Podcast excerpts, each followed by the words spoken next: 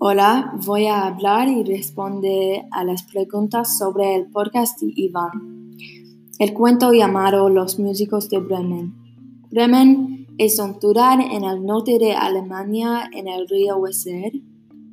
Hay cuatro animales, son un burro, un galo, un perro y un gato. Los animales son convencidos de que pueden ganarse la vida como músicos. Hay una batalla entre los animales y las ladronas. Pasada la medianoche, las ladrones vieron desde lejos. En general, me gusta el podcast de Iván, fue interesante, hablaste bien, muy rápido, pero sonaba bien. Gracias por escuchar.